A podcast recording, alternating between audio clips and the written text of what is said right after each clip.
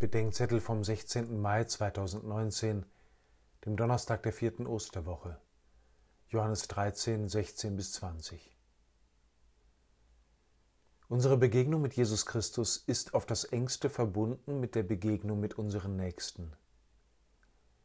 Was wir den geringsten seiner Brüder oder Schwestern tun, haben wir Christus getan.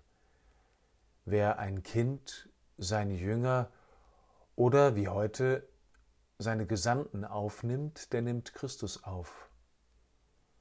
Wer die Jünger hört, hört Christus. Wer sie ablehnt, der lehnt Christus ab. Es gibt zwei Weisen der Gegenwart Christi im Nächsten. Er ist verborgen gegenwärtig in denen, mit denen er sich verbunden hat, und er ist offenbar gegenwärtig in denen, die sich mit ihm verbunden haben. In seiner Menschwerdung hat Gott sich mit jedem Menschen verbunden, sagt das Zweite Vatikanische Konzil.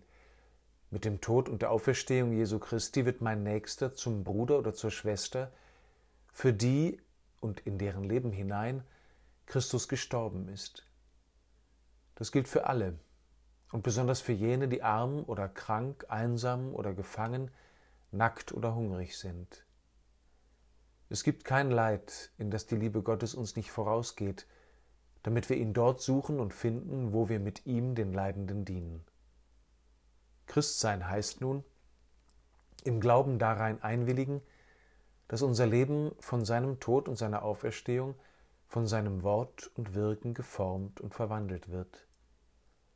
Wo das geschieht, wird unser Leben zum Zeugnis, das von dem erzählt, der gekommen ist, damit alle von Gott gefunden werden und keiner verloren geht.